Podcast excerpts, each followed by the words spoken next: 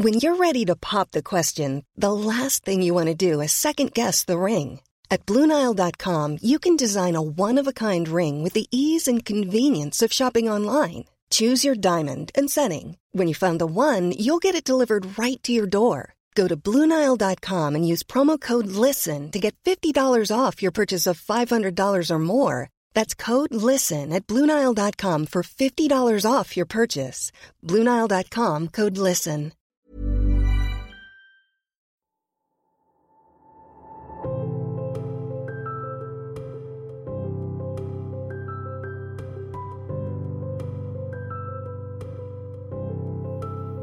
15 mois après le début de la première vague de Covid, nous sommes allés à la rencontre des soignants du service de réanimation de l'hôpital de la Croix-Rousse. Alexandre est interne. Il raconte la fatigue et la lassitude après plus d'un an d'épidémie. On est passé d'une phase de la première vague où, euh, en tant que soignant, on était les super-héros, où, euh, où à côté de ça, on avait euh, énormément de craintes, un sens du devoir exacerbé, et vraiment cette implication pour, essayer de faire, tourner le pays avec beaucoup d'espoir. Et puis, s'est installé petit à petit une forme de, lassitude aussi, hein, qui est liée à, nos situations personnelles, parce que ça paraît pas cohérent aujourd'hui de parler de, des soignants sans, évoquer leurs conditions personnelles. Et on est tous, comme, tout le monde, hein, pâtit un petit peu de, des restrictions euh, qui sont, à mon, sens, euh, indispensables, mais euh, c'est pas la question. Et, donc, on a cette forme de lassitude qui est aussi liée aux, contraintes qui peuvent nous être, imposées, contraintes dans, les milieux des soins intensifs, c'est des unités qui peuvent ouvrir à tout moment, sur lesquelles se rajoutent bah, du coup des gardes en plus, des astreintes en plus, des redistributions du personnel, enfin une certaine incertitude, voilà, euh, qui est quotidienne, euh, qui est quotidienne maintenant. On ne sait pas de, quoi l'avenir sera fait. On ne sait pas si, on va avoir 10 litres plus, 10 litres moins la semaine prochaine. Là, actuellement, on n'est pas capable de le dire et ça, ça, fatigue un petit peu.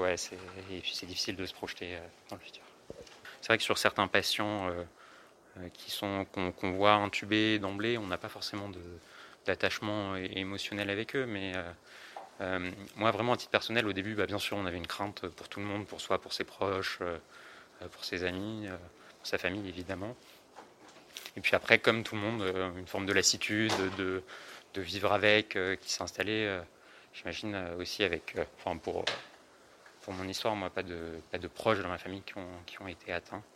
Et puis, moi, j'ai eu un, rebond avec cette troisième vague, on va dire, où en fait, je me suis rendu compte que je m'occupais de, patients qui étaient globalement jeunes, en bonne santé, qui avaient l'âge de mes parents.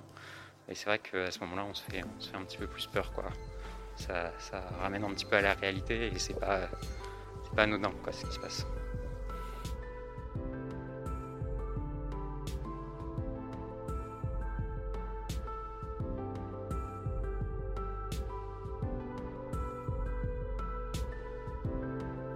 Tania est habituellement infirmière? Dans une clinique privée, elle est venue en renfort pour les deuxième et troisième vagues.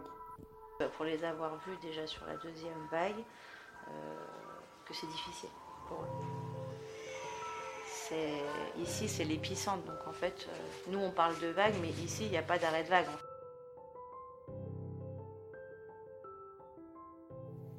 Ikram était soignante L'une de ses proches est décédée du Covid au sein même de son service.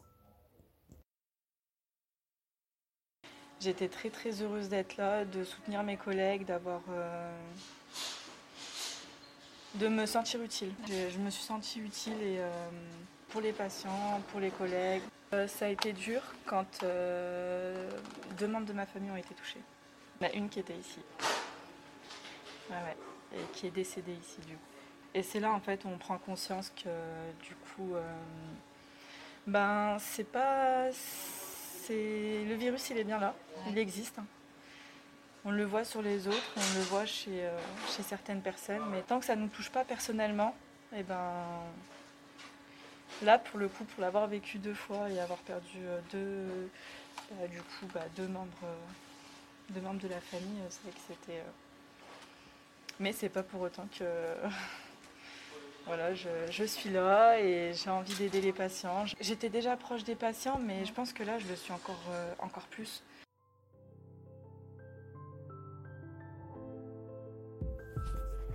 Après trois vagues de Covid, les infirmiers sont nombreux, comme Emilien, à demander plus de moyens pour les services de réanimation. Je dirais qu'on a des phases entre les vagues parce que nous, c'est les intervagues qui nous impactent beaucoup. Euh, on est surtout impacté euh, lorsque les, euh, les, cas Covid, les hospitalisations montent et qu'on n'a pas encore déclaré le, et, que les déprogrammations, et c'est ça qui nous impacte parce que s'il n'y a pas de déprogrammation, on n'a pas d'aide de l'extérieur. Et pour autant, là, le service, il a, il aussi, on a entre deux fois et trois fois plus de patients. On a récupéré un service qui n'était pas le nôtre pour mettre nos patients. Et donc, on est en difficulté là-dessus. Ce qui nous met en difficulté, c'est plutôt les moyens euh, matériels, comme euh, on a eu au tout début de la première vague, quand on n'avait pas assez de masques ou quoi. C'est des moyens humains, c'est des personnes formées.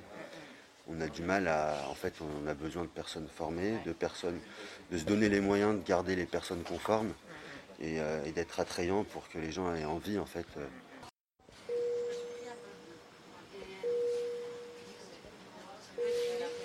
C'est même pas les mêmes qui reviennent entre les différentes vagues. C'est-à-dire que ceux qui sont venus nous aider à la première vague ne sont pas revenus à la deuxième.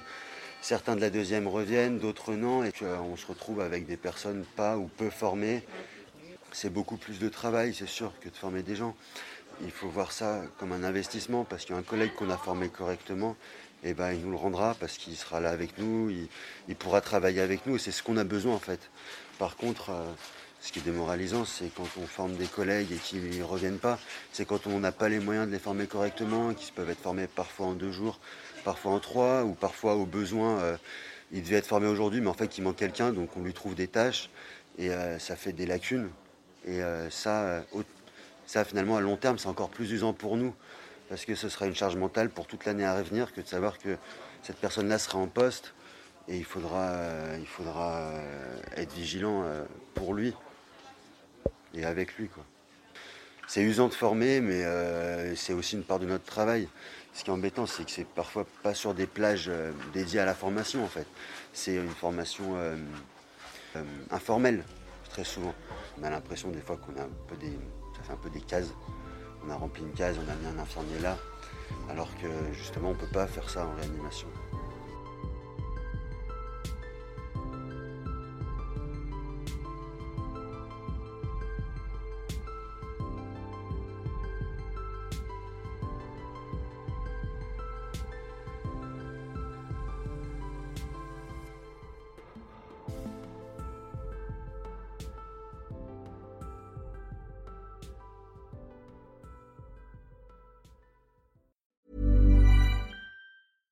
Small details are big surfaces. Tight corners are odd shapes. Flat, rounded, textured, or tall. Whatever your next project, there's a spray paint pattern that's just right. Because Rust new Custom Spray 5 in 1 gives you control with five different spray patterns. So you can tackle nooks, crannies, edges, and curves without worrying about drips, runs, uneven coverage, or anything else. Custom Spray 5 in 1 only from Rust-Oleum.